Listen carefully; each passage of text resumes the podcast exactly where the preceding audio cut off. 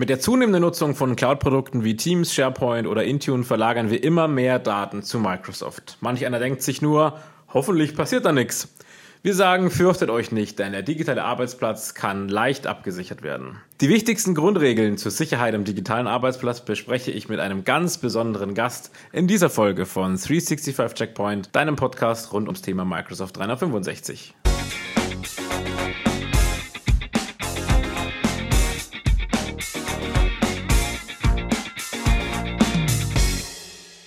Herzlich willkommen zu einer weiteren Folge 365 Checkpoint. Heute widmen wir uns dem Themenkomplex Sicherheit am digitalen Arbeitsplatz. Mein Name ist Daniel Rohrecker, ich bin wie immer euer Host und heute habe ich einen guten Freund und Kollegen mit dabei, nämlich Jan Farnbach. Hallo Jan, schön, dass du da bist. Hallo Daniel, schön, dass ich dabei sein darf. Stell dich doch uns kurz mal vor. Was ist deine Rolle und welche Aufgaben hast du? Genau, mein Name ist Jan Fahrenbach. Ich bin Cloud Security Architekt schon seit vielen Jahren und ich habe es eigentlich seit Anfang der ganzen ja, Cloud-Welt das Thema Security mit betrachten dürfen. In meiner Rolle als Cloud Security Architekt bin ich natürlich immer so der erster Ansprechpartner bei Unternehmen, wenn wir das ganze Thema Cyber Security gerne mal betrachten möchten. Ähm, ich führe ganz, ganz viele Assessments durch. Ich ähm, bin immer der erste Ansprechpartner, wenn es um irgendwelche Problemstellungen gibt im Unternehmen.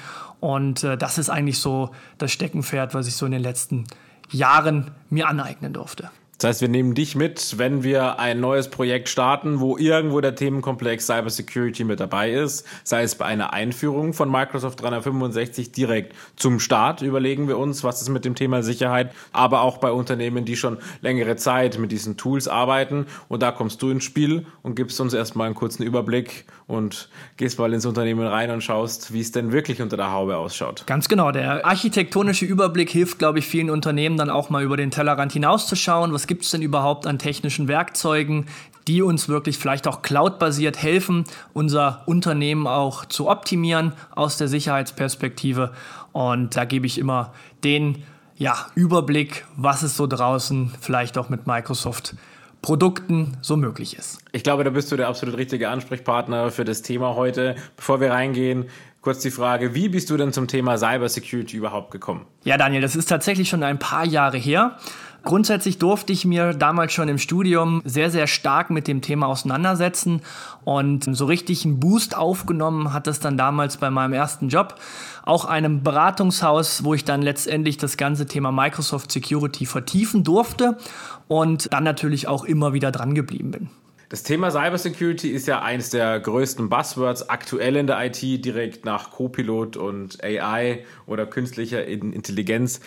Wir steigen gleich richtig ins Thema rein, aber ganz kurz, was umfasst denn Cybersecurity alles? Ja, auch hier sehr, sehr spannend, da auch immer so einen Einstieg zu bekommen. Ähm, ich versuche das Ganze immer so ein bisschen plastisch von so einem Unternehmen zu sehen und ähm, rede da immer auch gerne von so einem Slicing. Also egal, was für ein Unternehmen das ist, was für eine Branche, was für ein, ähm, was für ein Business da letztendlich hintersteckt. Am Ende sprechen wir immer über IT-Assets. Und wenn man da einfach mal so ein Unternehmen auf links dreht, hat jedes Unternehmen irgendwelche Identitäten. Ne? Wir müssen irgendwelche Endgeräte müssen wir uns anschauen. Wir müssen uns ne, mobile Endgeräte, Smartphones, Tablets müssen wir uns anschauen. Ganz, ganz viele Unternehmen aus dem produzierenden Gewerbe haben natürlich ganz, ganz viele ja, ähm, IoT-Devices, Maschinensteuerung, also überall, wo auch ein Netzwerkkabel dran ist. Ähm, das sind natürlich ganz, ganz viele Bereiche der Cybersecurity, wo man mal auch so ein Stück weit ja, rechts und links draufschauen muss, ob da auch die Datenströme passen, ne, ob die Applikationen, die im Unternehmen so drin sind, ob die auch passen. Also es ist einfach ein sehr, sehr breit gefächertes Thema. Die Applikationen liegen ja zuletzt auch meistens auf Servern. Die meisten, gerade mittelständische Unternehmen oder fast alle Unternehmen, haben irgendwo noch zumindest einen AD-Server, einen Exchange-Server, der vielleicht schon hybrid läuft aber wir haben immer noch oft so Serverinfrastruktur, lokale Infrastruktur, Rechenzentren, die natürlich auch gerade dann Angriffspotenzial bieten, weil die am Ende der oftmals der erste Eintrittspunkt sind von außen ins Unternehmen und auf die Ressourcen im Unternehmen. Genau, auch das macht es halt auch komplex. Ne? Also jedes Unternehmen ist hybrid unterwegs ähm, wir sehen da auch, das hat auch immer weiterhin seine Daseinsberechtigung. Ne? Also ich ja. gehe nie mit zum Ansatz da rein, dass wir jetzt alles ähm, zum Beispiel in die Cloud ziehen wollen, weil wir mit dem ähm, Anspruch kommen, das ist sicherer. Ne? Da müssen wir einfach realistisch auch rangehen und du hast schon gesagt, ähm, da fängt es mit dem lokalen AD, fängt das an und hört halt wirklich bei der ähm, SaaS-Applikation, die wirklich nur von außen konsumiert wird, hört das auf.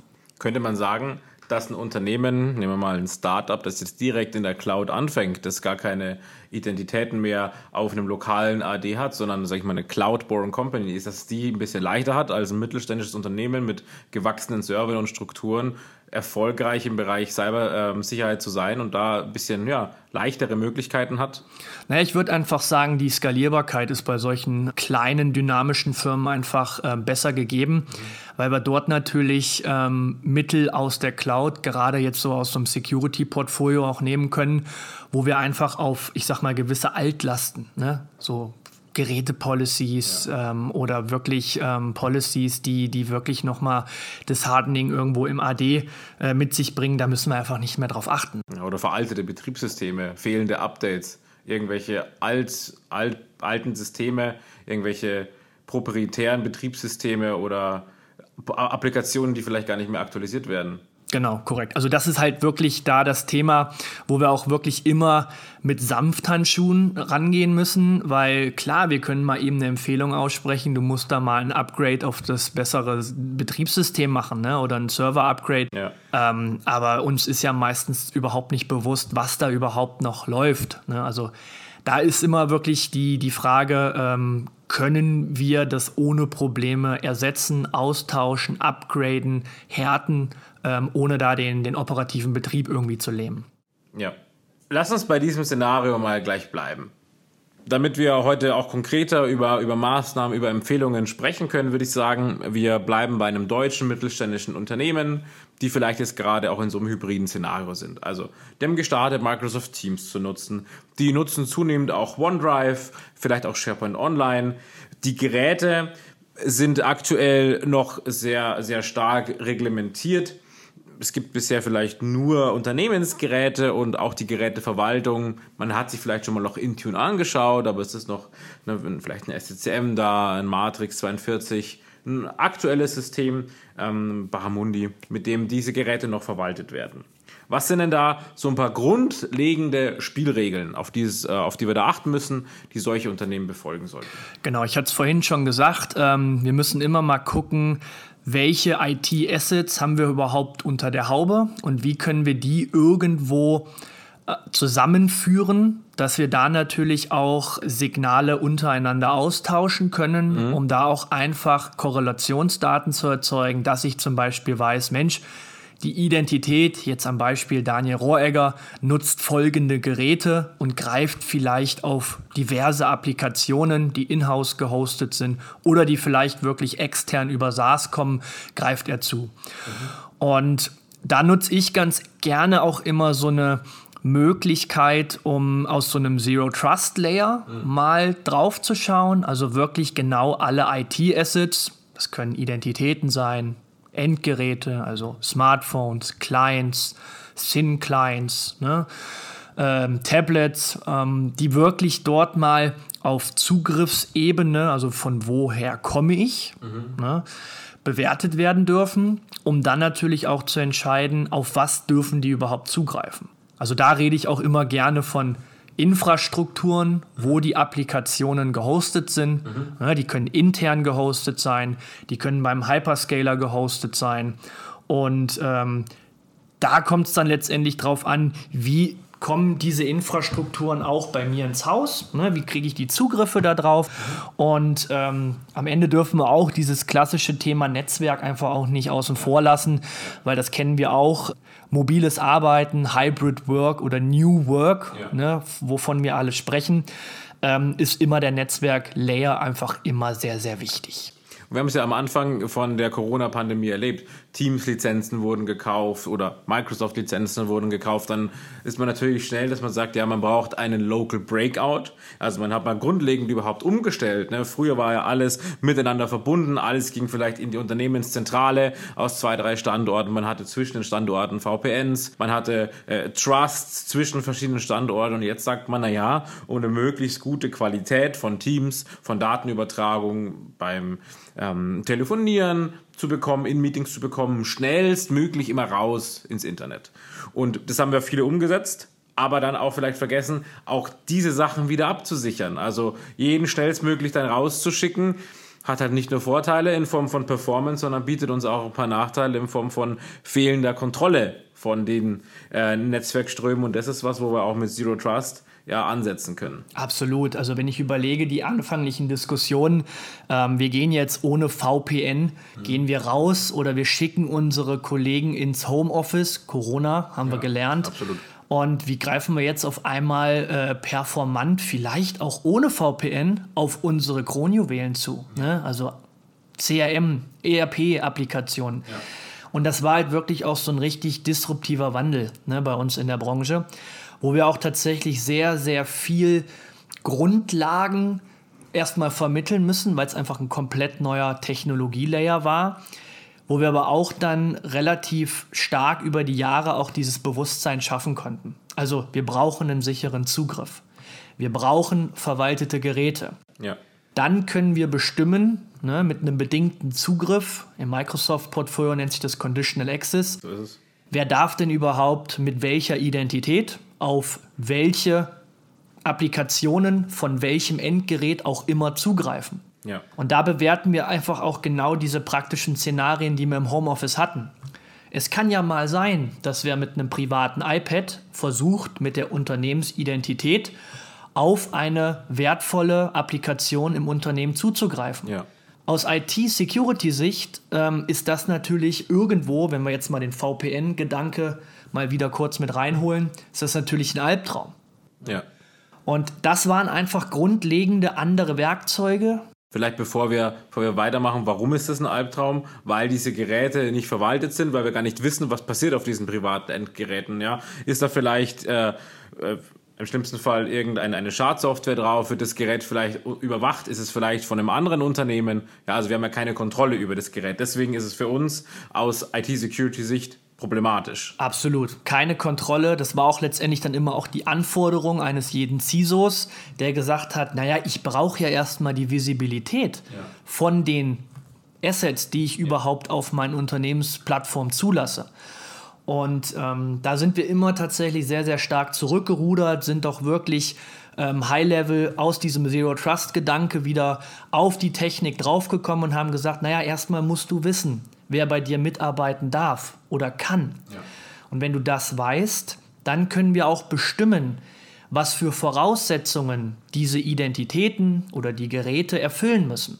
Ja. Und wenn ich von vornherein es vielleicht verbiete mit einem privaten äh, Endgerät, das kann ein Smartphone sein, das kann ein Tablet sein, auf Unternehmensressourcen zuzugreifen, dann habe ich einen ganz, ganz großen Schritt auch in dieser Zero-Trust-Betrachtung gemacht. Erster Schritt, wir müssen für uns definieren, welche Geräte wann, wie, mit welchen bestimmten Abhängigkeiten auf unsere Unternehmensressourcen zugreifen können.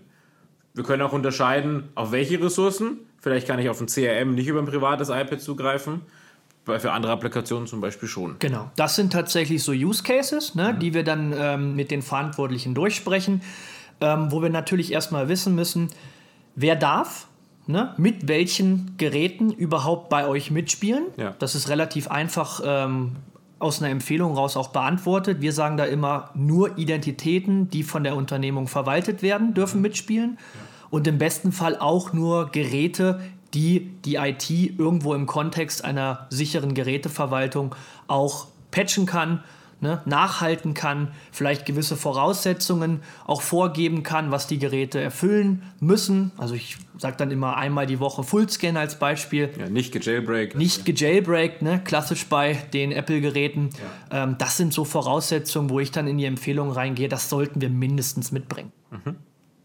Das heißt, damit meinen wir aber nicht nur, dass jetzt halt im Unternehmen jeder seinen Mitarbeitenden iPads, äh, Androids, Handys und äh, richtig teure Hardware kaufen muss, sondern das geht ja zum Beispiel auch mit den persönlichen Geräten. Auch da haben wir die Möglichkeit, zumindest in bestimmten Bereichen Sicherheit drauf zu bekommen, ohne auch äh, den User, der es benutzt, dann auch einzuschränken. Das bekommen wir hin, sprechen wir später noch gleich drüber. Ähm, wir bewegen uns aber jetzt halt hier nochmal in, in diesem Bereich von diesen Tipps wir fassen das mal kurz als ersten Tipp zusammen. Das bedeutet, kennt eure Geräte, kennt eure Identitäten und definiert für euch, wer das entsprechend wie machen darf. Genau, das ist quasi so diese linke Seite von so einer Zero Trust Betrachtung. Ja. Und wenn wir das natürlich wissen, wer mitspielen darf, dann können wir uns auch Gedanken machen, wer dann beispielsweise auf Applikationen, auf spezifische Daten, Infrastrukturen und Netzwerke zugreifen darf. Mhm. Und das geht auch eigentlich alles schon mit einer E3-Lizenz. Das geht tatsächlich schon rudimentär, sage ich mal, mit einer Microsoft M365 E3-Lizenz, weil wir dort tatsächlich alle Basisbestandteile, die wir so brauchen, auch direkt schon technisch umsetzen können. Wie können wir denn sicherstellen, dass der User, der sich jetzt da anmeldet, der vielleicht auch ein Gerät in der Hand hat, auch wirklich derjenige ist? der vorgibt zu sein. Ja, klassisches Thema. Ne? Also äh, predige ich, glaube ich, so die letzten fünf Jahre Multifaktor-Authentifizierung. Multifaktor. Ja. Total simpel.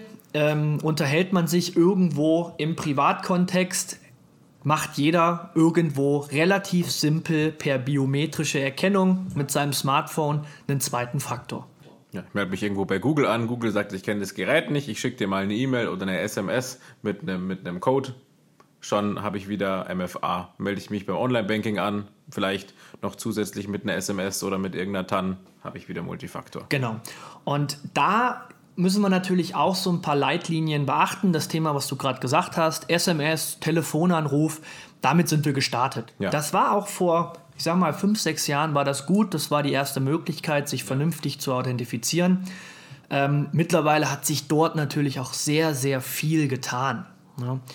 Und wir sprechen da natürlich auch immer sehr, sehr stark mit Spezialisten, auch von der Microsoft, die dann auch mal eine Auswertung fahren und relativ schnell uns auch mal zeigen, was ist denn überhaupt heute Phishing-resistent? Mhm. Also was ist wirklich ein sicherer zweiter Faktor?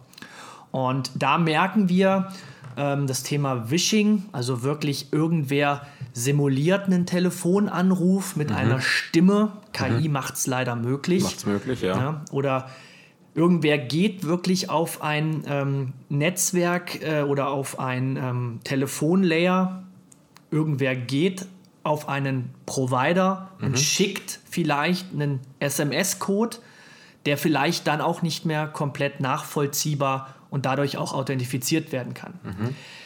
Und das sind Themen, da hat sich ein bisschen was in der letzten Zeit getan. Da sagen wir auch, da gibt es andere Möglichkeiten. Ja, Technik äh, entwickelt sich schnell und da müssen wir heute tatsächlich schon auf Phishing-resistente äh, zweite Faktoren achten. Das kann dann sowas sein wie eine Verwendung von einer Authenticator-App, jetzt am Beispiel von der Microsoft, oder halt wirklich die biometrische Erkennung, dass wir wirklich uns mit unseren biometrischen ja. Erkennungs- ähm, Metriken, sei es Gesicht, sei es Fingerabdruck, dort auch wirklich als der User, den wir auch wirklich auszugeben möchten, dass wir da auch wirklich ähm, ja, so uns authentifizieren. Das bedeutet, die Authenticator-App ist am Ende eine Applikation, die auf irgendeinem Gerät installiert werden muss, auf einem Handy, auf einem iPad zum Beispiel oder auf einem Android-Telefon. Es gibt aber auch Lösungen für Leute ohne Telefon. Also gerade wenn wir im Bereich ähm, Frontline, im Bereich, im Bereich ähm, Manufacturing denken, gibt es ja auch noch kleinere, einfache Lösungen, die gar kein Handy erfordern. Genau, also da gibt es natürlich sehr, sehr viele Beispiele, auch aus dem produzierenden Gewerbe, wo wir auch ähm, in die Diskussion reingehen. Die Mitarbeiter haben überhaupt kein Smartphone, was jetzt irgendwie im betrieblichen Kontext äh, passen würde. Natürlich haben die private Smartphones, aber dann sagen wir, okay, ähm, die sind jetzt äh, als Gabelstaplerfahrer unterwegs, die machen sich vielleicht auch mal zwangsläufig die Hände schmutzig in der Produktion. Ähm, da ist es schwierig, jetzt ein Smartphone einzusetzen. Oder dürfen keine Handys mitnehmen in die Produktion. Genau, ne, Industriespionage, es sind ja. überhaupt keine Handys erlaubt, wegen Kamera und Co. Und da gibt es natürlich auch sehr, sehr schlanke und schöne Möglichkeiten mit den ähm, Fido-Keys. Das ist wie eine kleine Art USB-Stick, mhm. wo man dann auch relativ schnell sich mit einem zweiten Faktor auch wirklich authentifizieren kann. Der Stick im Vergleich zu einem Handy kostet einen Bruchteil. Ja. Ne, wir reden da von 30 bis 40 Euro, also relativ... Ähm, geringes Eintrittsthema da auch in dem Fall. Und ähm, im Vergleich dazu ist es eine sehr, sehr robuste Möglichkeit, sich auch authentifizieren zu können. Ich glaube, egal, ob man jetzt einen Fido-Stick nimmt, ob man ein Handy am Ende hat, wichtig ist, es gibt mehr als genügend einfache, gute Lösungen, die man dafür einsetzen kann und wir müssen da keine Mitarbeiter ausschließen. Also na, eben auch Frontline in der Produktion können wir mit solchen schlanken Lösungen mitnehmen. Oftmals haben wir aber natürlich auch noch den Fall, dass wir in ganz klassischen Büro, ich sage immer White-Collar-Worker entsprechend ja äh, arbeiten können und in diesen Szenarien sind. Aber auch hier haben wir gerade im deutschen Mittelstand oft noch das Thema, dass man sagt, na gut, bisher hat ja keiner ein geschäftliches Handy gebraucht. Die sollen von acht bis fünf arbeiten, sitzen vor ihrem PC, die brauchen kein Handy, die können sich selber ein Handy kaufen, gibt keinen Grund für mich, denen jetzt ein Handy zu spendieren, außer vielleicht als Benefit. Das heißt, gerade in großen Unternehmen mit, sag ich mal, tausenden Mitarbeitern oder auch schon ab ein paar hunderten Mitarbeitern ginge natürlich auch fürs Unternehmen ein Invest in Mobilgeräte für alle Mitarbeitenden nur jetzt im ersten Schritt mal zum Beispiel für MFA, für die Authenticator-App, durchaus in sensitive Geldbeträge, die auch im IT-Budget wehtun. Was können wir denn da zum Beispiel anbieten? Was sind da so unsere Lösungsansätze, wenn wir mit solchen Kunden sprechen? Genau, also das ist halt auch ein Szenario, wo wir immer wieder sehen, Mensch, wir haben überhaupt nicht das Budget, jetzt die komplette Belegschaft mit Smartphones oder halt wirklich mit äh, den Fido-Sticks auszustatten immer sensitiv. Klar spreche ich dann auch immer mit dem Entscheider und sage dann, naja gut, was ist es dir denn wert, mhm. ne, dass dein Unternehmen vielleicht nicht über diese Schwachstelle der Identität vielleicht kompromittiert wird. Ne? Das ist natürlich ein Hebel, wo wir sagen können, okay, dann investieren die entsprechenden Ansprechpartner auch in gewisse Lösungen. Aber auch dieses Eintrittstor ähm, oder auch diese Möglichkeit, ich nutze vielleicht doch mein privates Smartphone. Am Ende hat ja jeder eins. Am Ende hat jeder eins. Und am Ende weiß auch jeder eigentlich, wenn wir uns ehrlicherweise in die Augen gucken, was eine Multifaktor-Authentifizierung sind. Ja. Online-Banking machen wir es. Im PayPal machen wir es auch. Im PayPal machen wir es. Im Facebook machen wir es. Im Instagram machen wir es auch. Ja. Und da diskutieren wir natürlich auch immer sehr, sehr stark über die Themen, nutzt doch bitte einfach das private Signal installiert euch beispielsweise eine robuste Authenticator-App und holt euch das Signal von euren Mitarbeitern über die Authenticator-App, die by the way von euch als IT verwaltet wird. Ja. Das Signal kommt aber von einem angemanagten Gerät. Natürlich sprechen wir darüber, naja, warum sollte ich denn mein privates Endgerät jetzt der Firma zur Verfügung stellen? Firma ist Firma und privat ist privat, das geht euch gar nichts an. Das geht euch gar nichts an, gerade in Deutschland. Ja. Ne? Aber trotzdem rede ich oder versuche ich dort auch immer die Kerbe ähm, zu schlagen, dass ich sage, sollt, wollt ihr verantwortlich sein, dass ihr am Ende des Tages ein Baustein seid, warum ein Unternehmen vielleicht gehackt worden ist. Ja. Schwache Identität, schwache Authentifizierung. Ihr könnt dort einen Beitrag leisten. Und auch bei dem ganzen Thema Homeoffice ist ja auch wirklich ein, ein Steckenpferd von dir auch. Ja rede ich da auch immer von, bitte überlegt euch Möglichkeiten, dass wir die Authentifizierung, die Basis einer jeden Zero Trust Infrastruktur auch fördern. Und da gebe ich auch immer den Hinweis, seid auch mal gerne kreativ. Schafft Anreize. Überlegt euch, wie ihr eure Mitarbeiter mit an Bord nehmt. Ja. Die können es alle, sie wollen es nur nicht. Ja.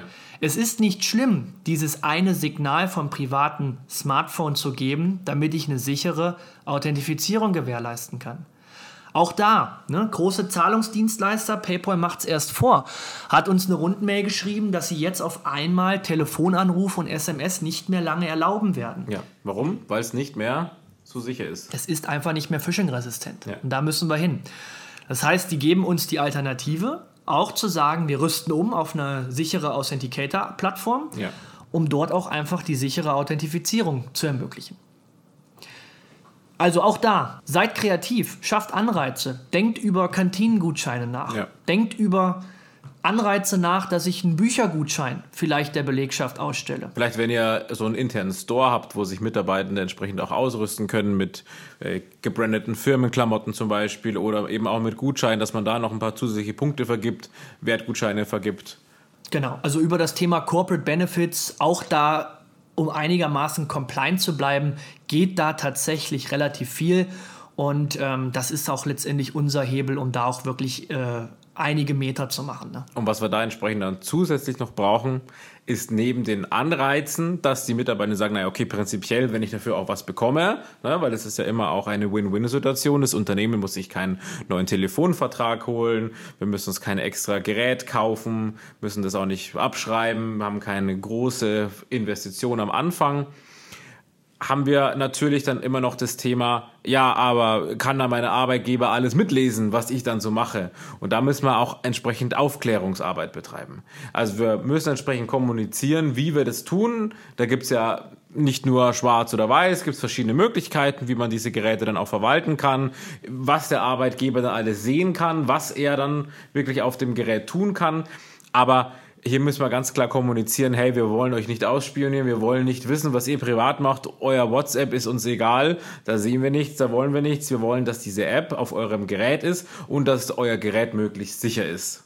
Genau, und äh, auch da ähm, auch Steckenpferd von dir, gehen wir natürlich mit einem gewissen userzentrischen Ansatz ran. Das heißt, ja. wir, wir nehmen den User auch wirklich dann in den Mittelpunkt und sagen, hey, wir zeigen dir jetzt auch erstmal, was wir überhaupt sehen können, ja. was wir für Signale abgreifen. Und wenn wir das dem User zeigen, ja. vielleicht auch in einer Diskussion mit beispielsweise einem Betriebsrat. Mit einem Betriebsrat, der muss dabei sein, absolut. Bei dem Thema binden wir gern mit ein. Genau, und dann wirklich auch sagen, das ist das, was wir vielleicht von deinem privaten Signal nutzen. Ja. Dann ist das am Ende des Tages auch gar nicht mehr viel und es relativiert diese ganze Grundsatzdiskussion. Genau. Und die App per se ist ja auch nicht schwierig. Also für, die, für diese Authenticator-App hat die Microsoft tolle Schaubilder, ganz einfache äh, Klickanleitungen, sage ich jetzt mal, wo man da hindrücken muss. Es ist nicht schwierig einzurichten. Es sind ein paar Tabs oftmals scannt man dann einen QR-Code und dann hat man die App entsprechend aktiviert und ist mit dem, mit dem Konto verbunden. Da gibt es übrigens auch fertiges Material von Microsoft, entsprechende Anleitungen, kurze Blogpostings, Poster, die man nutzen kann, die man dann quasi zur Einführung auch mit launchen kann. Und da gibt es einige tolle, leichte Tricks, wie man diese Authenticator-App, egal dann ob auf einem privaten Gerät oder auf einem geschäftlich verwalteten Gerät, einfach benutzen und sicher einführen kann. Genau, und auch hier nutzt dort eure Power-User, nutzt dort die Kollegen, die wirklich Bock auf solche Themen haben. Champions Community. Die es ohnehin privat schon machen, die sagen, hey, ich gehe mal in die Diskussion mit meinem CISO und sage, das ist mir wichtig, ich weiß, was da dran hängt. Und mit so einem Multiplikator im Unternehmen, da macht ihr auch wirklich Meter. Weil am Ende ist die Identität das wichtigste Element im Bereich Zero Trust, das Einfallstor Nummer eins wenn es um Cybersecurity geht, beziehungsweise um Angriffe von außen, richtig? Absolut richtig. Und damit legen wir mit diesem Zero Trust und vor allem mit diesem Fokus auf Identity ja nicht nur einen Grundbaustein für das Thema Sicherheit im Unternehmen, sondern jetzt auch mit der zunehmenden Gewinnung von künstlicher Intelligenz, mit der Einführung von Microsoft 365 Copilot haben wir auch das Thema, dass wir noch ein größeres Risiko haben, wenn das Einfallstor mal da ist. Nehmen wir an, der Angreifer kann über einen schlecht geschützten Account zugreifen, der hat vielleicht eine Copilot-Lizenz. Wir haben es schon mal in unserem ähm, Copilot, in unserer Folge zu Copilot und Compliance besprochen.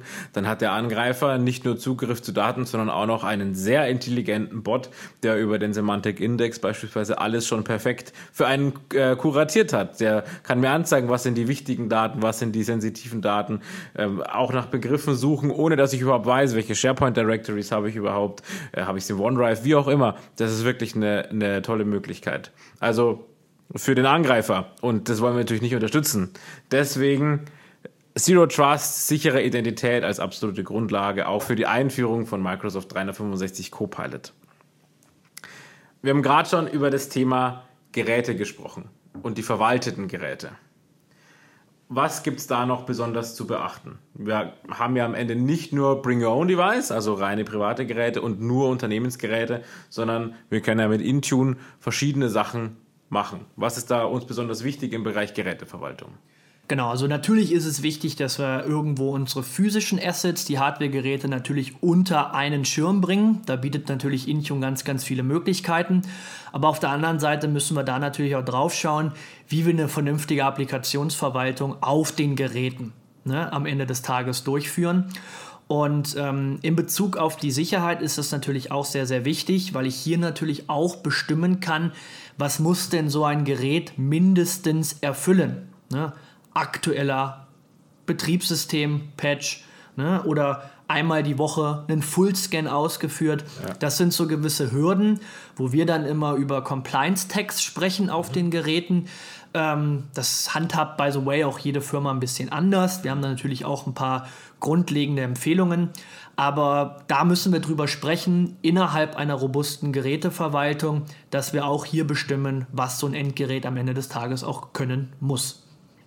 Und dann wiederum über Conditional Access zu bestimmen, welches Gerät darf mit welchen Anforderungen vielleicht auf welche Applikation, auf welche Daten zugreifen und auf was nicht. Genau, dann kommt, wie gesagt, dieses schöne Werkzeug des bedingten Zugriffes, also Conditional Access, mhm. wieder hier ins Spiel ähm, um dann auch wirklich zu bestimmen, wer darf was wann, mit welchem Asset. Und ähm, dann kommen wir auch wirklich in dieses Fahrwasser rein, wo wir wirklich jahrelang kämpfen mussten, dass wir auch wirklich jetzt ohne VPN einen sicheren Zugriff ja. auf diverse ja, IT-Assets auch gewährleisten können. Dann haben wir Geräte, die können wir gut absichern. Wir haben Identitäten, für die können wir entsprechend Multifaktor und bedingter Zugriff uns entsprechend einrichten. Die meisten, ich bleibe bei uns im Beispiel, im deutschen Mittelstand haben eine E3-Lizenz, Microsoft 365 E3. Was können wir denn aus diesen Lizenzen noch rausholen? Was gibt es da noch für Möglichkeiten für Unternehmen? Genau, also für mich ist das immer eine sehr, sehr gute Ausgangsbasis, wo ich dann auch sage, ihr könnt sehr, sehr viel aus eurer M365 E3-Lizenz auch rausholen, ne? wenn man jetzt aus so einer Zero-Trust-Perspektive kommt. Multifaktor-Authentifizierung, Conditional Access, Single Sign-On von SaaS-Applikationen, das sind alles rudimentäre Themen, die Microsoft wirklich schon in ihren Entra-ID Plan 1 gepackt hat, die wirklich Bestandteil auch schon vom M365 E3-Paket sind. Mhm. Alles, was am Ende in Richtung Identitätshärtung benötigt wird, ist hier einfach schon dabei. Mit dabei. Ja. Eben hast du das Thema Geräteverwaltung angesprochen mit Intune. Auch hier, der Intune Plan 1 ist bei uns im M365 E3-Paket mit drin. Mhm. Von daher haben wir die Möglichkeit, die Geräte schon mal wirklich so zu provisionieren, dass wir vorgeben können, welche Applikationen laufen da drauf, was für Grundvoraussetzungen muss ich erfüllen, um einfach mitspielen zu dürfen ne, aus dieser Geräteverwaltung. Und was dann natürlich auch noch on top kommt, da hat Microsoft äh, einen sehr, sehr guten Move gemacht, ist, dass wir hier schon die Möglichkeit haben, aus einer Intune-Perspektive die Geräte auf die EDR-Plattform, also Endpoint Detection and Response Plattform, mhm. der Defender for Endpoint ähm, draufzuschmeißen. Mhm. Denn wir haben eine äh, neue Lizenz, ist schon seit einiger Zeit mit dabei, die uns das überhaupt ermöglicht. Genau. Ne? Microsoft hat hier den Defender for Endpoint Plan 1 aus den größeren E5-Plänen schon mit in das E3-Bundle reingepackt, mhm. um einfach den Einstieg auf die IDR-Plattform zu ermöglichen. Das heißt, dass ich dann auch so Themen behandeln kann wie eine Web-Content-Filtering, also dass ich wirklich mal analysieren kann, wer bezieht jetzt welchen Inhalt aus dem Web. Ja. Ganz, ganz wichtig im Thema der Cybersecurity aber auch so ganz, ganz sehr, sehr starke Werkzeuge, die wir nutzen, ähm, wie eine Temper Protection. Mhm. Das ist dann sowas, dass wir wirklich auch mal sicherstellen können, dass von außen ein potenzieller Angreifer auch mal nicht einen Antivirenscan mal eben ausschalten kann, mhm. ne, ohne dass wir das als IT mitbekommen. Und hier haben wir tatsächlich ein Vorurteil und das muss ich mir oder müssen wir uns auch immer wieder mal anhören bei dem einen oder anderen der schon länger in der IT mit dabei ist, das Thema, ja, früher war Windows das Einfallstor und Microsoft hat mit Windows immer die Schwachstelle geschaffen und jetzt soll Microsoft die Lösung sein. Ja, das, das haben wir schon öfter gehört, aber müssen wir auch ein bisschen schwunzeln. Aber tatsächlich, es ist so. Es hat sich geändert, die Zeit hat sich geändert. Die Security-Produkte von Microsoft sind nicht mehr nur ein Windows Defender, den man möglichst schnell gegen einen Avira oder gegen einen Kaspersky ersetzen sollte und schnell ausschalten sollte, sondern das sind entsprechend wirklich äh, kräftige Tools, die eine Marktreife erreicht haben, die mehr als nur konkurrenzfähig ist. Genau, also klar, der Windows Defender ähm, Antivirus, wenn wir den natürlich vergleichen mit irgendwelchen Third-Party-Lösungen, also der hat in den letzten Jahren echt Meter gemacht. Mhm. Ähm, da könnten wir jetzt noch eine Stunde über, ja. über technische Feinheiten diskutieren. Ähm, am Ende ist er wirklich nicht mehr das Problem, sondern kann halt wirklich jetzt akut draußen mithalten ähm, und diese kontextbasierten Signale, die wirklich aus dem Betriebssystem dann auch analysiert werden, nutzen uns dann auch in der Cybersecurity natürlich weiter, um dem Angreifer es natürlich so schwer wie möglich zu machen. Und das ist am Ende nicht nur unsere Meinung, sondern da könnt ihr gerne mal einen Blick werfen auf die, auf die größeren, wie zum Beispiel Gartner, die vergleichen das auch regelmäßig. Es gibt verschiedene Testinstitute, die auch diese Antiviren-Tools testen. Und da schneidet inzwischen der, der Microsoft Defender for Endpoint schon auf einer gleichen Ebene ab oder sogar teilweise besser ab als äh, vergleichbare, ebenfalls kostenpflichtige Konkurrenzprodukte. Genau. Das war ja schon fast eine Art Zusammenfassung mit der Übersicht von den ganzen Möglichkeiten, die man schon mit einer E3-Lizenz hat. Ich habe noch eine Frage an dich, Jan. Wenn du dir zum Abschluss ein Szenario malen könntest für unseren deutschen Mittelstand im Bereich Cloud-Sicherheit, wie würde das aussehen? Welche wichtigsten Bestandteile sind da drin? Genau, also auf jeden Fall würde ich mir wünschen, weil ich blicke jetzt auch, auch immer von Jahr zu Jahr auch immer drauf, dass wir endlich mal die bereits angesprochenen Basics mhm. einer Multifaktor-Authentifizierung in den Griff bekommen, dass wirklich auch sensitive globale Admins im Unternehmen ähm, gewisse Leitlinien erfüllen, wie ein privilegiertes Management der Accounts und dass wir wirklich auch ähm, gewisse Basisfeatures einer vernünftigen Endgeräteverwaltung ähm, am Ende des Tages in jedem Unternehmen hinbekommen. Ich frage immer, habt ihr es? Und dann kommt immer ein sehr selbstbewusstes, naja, klar, brauchen wir nicht drüber sprechen. Ja. Und wenn ich dann mal frage, darf ich es mir mal angucken, naja, dann sehe ich halt immer, dass es eigentlich überhaupt noch nicht ausgereift ist. Und das wäre natürlich schön aus dieser Sicht, dass wir das in den nächsten Jahren hoffentlich in den Griff bekommen. Und wenn ich weiß, wo er da ansetzen soll, darf gerne im Zero Trust Buch nochmal nachschauen. Da finden wir die wichtigsten Grundregeln und finden Möglichkeiten, das einfach und leicht auch umzusetzen es ist nicht einfach. Es gibt, glaube ich, niemanden, der Zero Trust zu 100% eingeführt hat. Das ist immer eine Range, aber es bietet uns, glaube ich, ein sehr gutes, grundlegendes Workbook, um durchzustarten. Genau, vielleicht abschließend da noch, weil das höre ich auch immer, kann man bei Microsoft einfach eine Zero Trust Lizenz kaufen und dann habe ich einfach das ganze Thema vom Tisch. Das wäre toll. Das wäre toll. So leicht ist es leider nicht. Leider nicht. Ähm, das Zero Trust-Thema ist dann am Ende wirklich nur ein Orientierungsrahmen. Ich spreche immer ganz gerne auch von einem Framework, was uns einfach mit dem Hinblick auf die Cybersecurity im Unternehmen hilft, die verschiedenen Assets mal auszuloten, diese wirklich auch mit technischen Werkzeugen anzusprechen, diese sukzessiv zu härten und diese auch wirklich untereinander so zu verbinden, dass ich wirklich die volle Sichtbarkeit in mein Unternehmen habe. Das ist doch ein schönes Schlusswort. Vielen Dank, dass du da warst, Jan. Sehr gerne, lieber Daniel. Hat mir richtig Spaß gemacht. Sehr interessantes Thema. Ich glaube, da wird es auch in Zukunft noch ähm, das eine oder andere mehr geben. Das war's von dieser Folge von 365 Checkpoint. Mein Name ist Daniel Rohecker und ich wünsche euch einen angenehmen Tag. Und das letzte Wort hat der Jan. Vielen Dank, dass ich heute Gast sein durfte bei dir. Ich glaube, äh, du gehst mit deinen Themen immer wieder sehr, sehr stark auch an der Zeit mit und zeigst wirklich auch sehr, sehr gute Lösungsbausteine hierfür. Und äh, ich freue mich immer, wenn eine neue Serie von dir im Podcast Himmel erscheint. Danke dir, Jan.